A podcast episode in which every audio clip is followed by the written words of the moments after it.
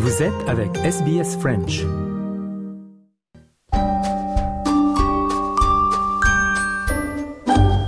Bonjour et bienvenue dans notre rubrique Le mot de la semaine de SBS Easy French. Audrey Bourget avec vous.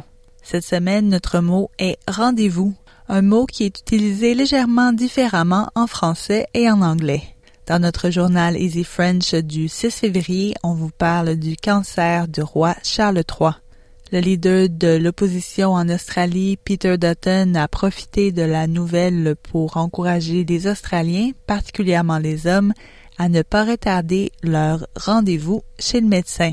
Un rendez-vous, selon le dictionnaire Larousse, c'est une rencontre prévue entre deux ou plusieurs personnes à une même heure dans un même lieu. Un rendez-vous chez le médecin, par exemple.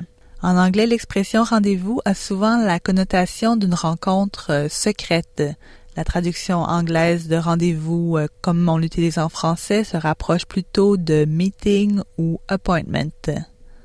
Le mot s'écrit R-E-N-D-E-Z, trait d'union, V-O-U-S, rendez-vous. C'est un mot qui est masculin, donc un ou le rendez-vous. Je vous laisse avec cette citation du poète québécois Félix Leclerc, tirée du livre Le calepin d'un flâneur. Les rendez-vous mémorables sont clandestins. Voilà, c'était le mot de la semaine. Je vous invite à écouter nos mots de la semaine ainsi que nos journaux Easy French sur le site web de SBS French et sur toutes les plateformes. On se retrouve la semaine prochaine pour un autre mot de la semaine.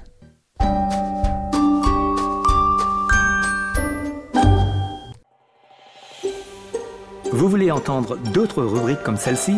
Écoutez-les sur Apple Podcasts, Google Podcasts, Spotify ou n'importe où où vous obtenez vos podcasts.